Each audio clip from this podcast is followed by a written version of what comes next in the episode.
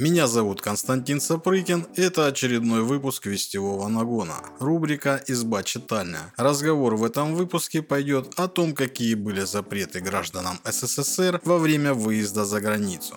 В связи с последними событиями в мире, несколько месяцев многие находились в изоляции. То есть выезд за границу был недосягаем. Но большинству людей в СССР он вообще был недоступен. Ну а тем, кому посчастливилось получить шанс попасть за железный занавес, приходилось сталкиваться с некоторыми запретами. Для получения специального разрешения на заграничную поездку требовалось пережить тщательные проверки и пройти ряд бюрократических мероприятий. Прохождение анкетирования, серьезные проверки других членов семьи, а также рекомендации от руководства с работы и профсоюза. Эти этапы были обязательными и обойти их никак нельзя было.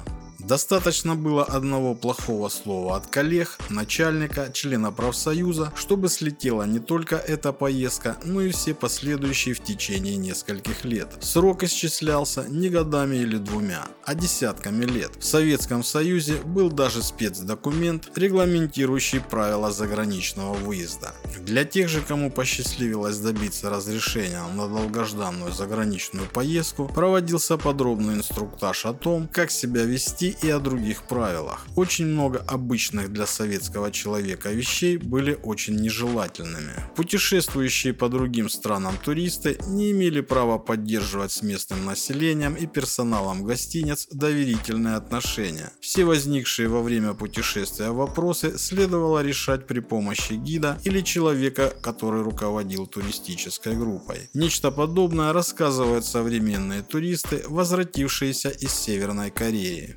Советский человек не имел права насладиться чашечкой кофе и одиночеством где-нибудь в уютненьком ресторанчике или кафе, полакомиться местной кухней. А все дело в риске встречи с антисоветским элементом. А это значит, что честь великого государства будет опорочена. Советским туристам предлагали заранее разработанные специальные маршруты. По ним они ходили и ездили группой, за которой был закреплен гид. В случае самостоятельного отдыха гражданин СССР не имел права пользоваться услугами экскурсовода из этой страны. И опять все дело в риске, но теперь вербовки нашего человека. В Советском Союзе очень серьезным нарушением со стороны наших граждан за границей было посещение заведений увеселительного характера и публичных домов, борделей. У наших граждан высокие моральные и этические принципы, а это несовместимо с подобными визитами. Тем, кто выезжал за границу, не разрешалось принимать принимать никакие подарки от иностранцев. Под запретом были абсолютно все товары и промышленные, и продовольственные. Конечно, возить товары в СССР было можно, но их количество и наименования имели строгие ограничения. Согласно правилам, человек мог привезти домой из поездки одни единственные джинсы и джинсовый костюм. Ну а если хотели привезти больше, то их все просто надевали на себя. Понятно, что выполняли эти правила далеко не все туристы. И, конечно же, не всегда. Были такие, которые нарушали их. Вот только наказание, если вдруг человек попадется, было суровым.